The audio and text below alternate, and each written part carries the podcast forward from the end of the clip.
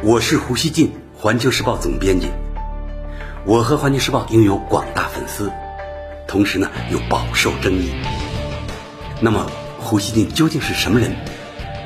您可以通过我每天的蜻蜓评论而一探究竟。大家好，当地时间星期三凌晨，伊朗向美国在伊拉克的军事基地发动了两轮导弹攻击。伊朗伊斯兰革命卫队当天发表声明说，此次对美军基地的导弹袭击是为了给苏莱曼尼复仇。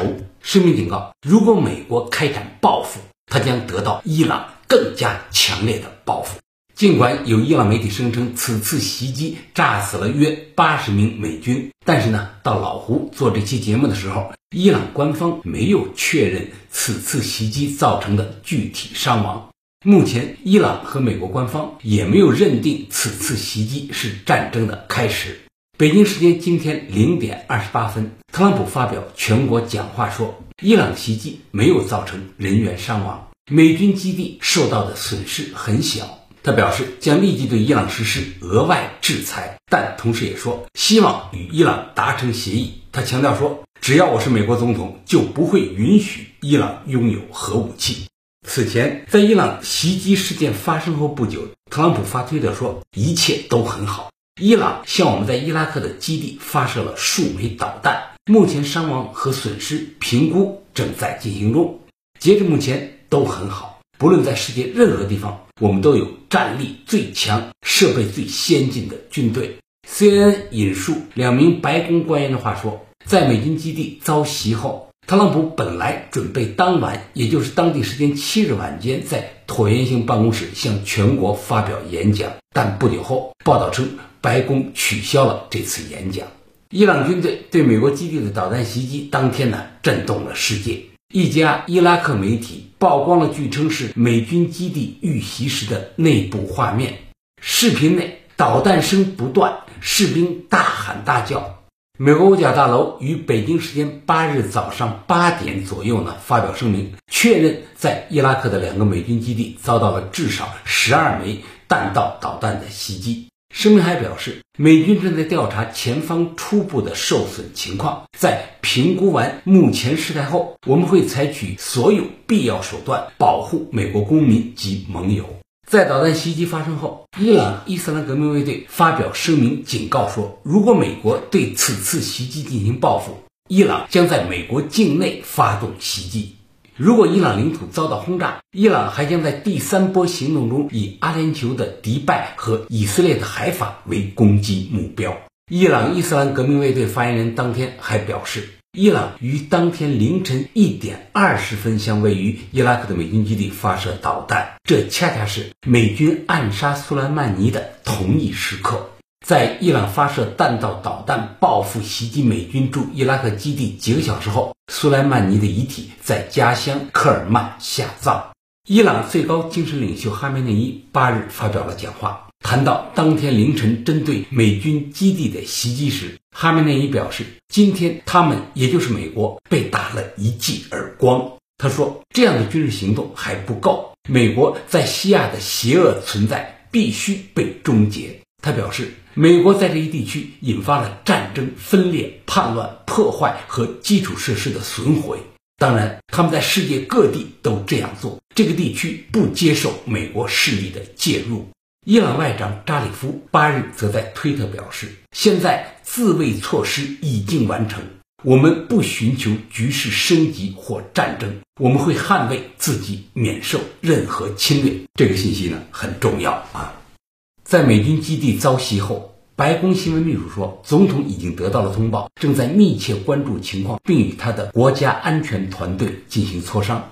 据美联社报道，国务卿蓬佩奥、防长埃斯珀以及副总统彭斯在内的高级国家安全官员迅速抵达白宫，稍晚这些高官才离开。伊朗的报复行动立即引起了美国国内的激烈争论。袭击发生时，美国众议院民主党党团正在开会，众议院议长佩洛西在得知消息后迅速离开了会场。随后，他在推特上发文说：“我们必须确保我们军人的安全。”包括阻止行政机构完全没有必要的挑衅行为，并要求伊朗停止暴力行为。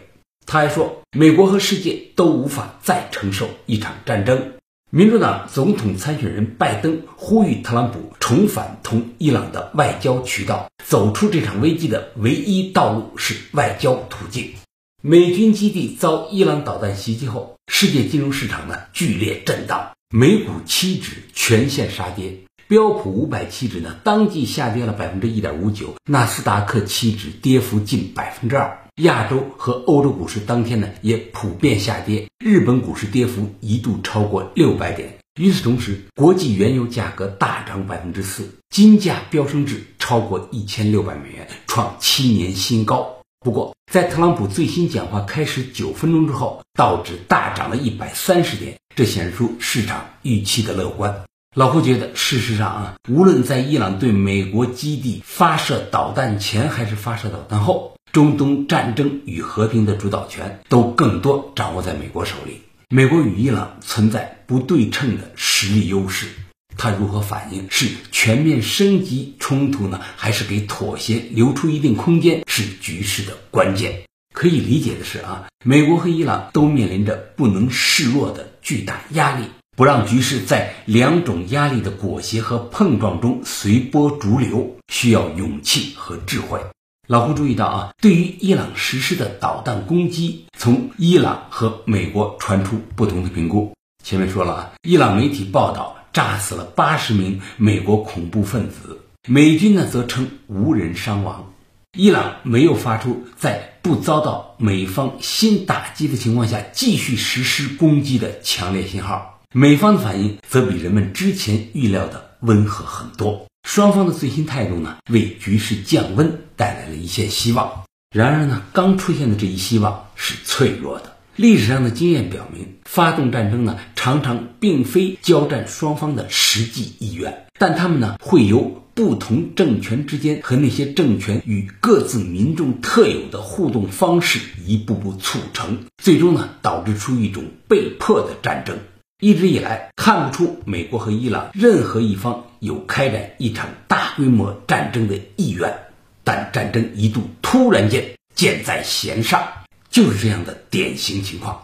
大老胡觉得呢，避免一场真正的美伊战争又是完全可能的。最新事态在暗示这一点。避免战争呢，符合美伊两国的利益，也契合时代精神。现代世界里。沟通的工具很多，和平的意愿呢，无法被冤冤相报的冲动完全淹没。公开或心领神会的妥协呢，也成为相当普遍的实践。真实的情况是，二十一世纪从激烈对抗迅速转为妥协，要比一百多年前第一次世界大战时呢，要现实和可行的多。世界的主要力量呢，都希望中东和平。其中呢，一个原因是那里的和平是全球化所欢迎的，它会给深度参与了全球化的各方力量呢带来利益。当前各方呼吁美伊都保持克制，应当说有很高的真诚度，这是人类社会了不起的进步。美伊如果陷入互相报复的螺旋，从政治上说，这是最简单的选择。营造妥协呢，则要难得多。唯其难，决定了它必须是勇气和智慧高度密集的选择。美国呢，它是个很强大的国家，这无需证明。发动战争对他来说很简单，但很难真正应对中东局势的超级复杂，必后患无穷。美国应当有更好的选择，顺应地区和平的呼声，同时呢，增进美国的利益。老胡最后想说啊。美伊这一轮冲突来得非常突然，整个世界呢都有些措手不及，局势呢需要慢下来，让各种积极的动向有冒头成长的机会。现在回想起来呢，伊朗核问题本来已经软着陆了，海湾局势出现了重大好转势头，但呢被美国退出伊核协议的那个决定给毁掉了。希望呢那样的情形被各方一起努力寻找回来。感谢收听今天的播音。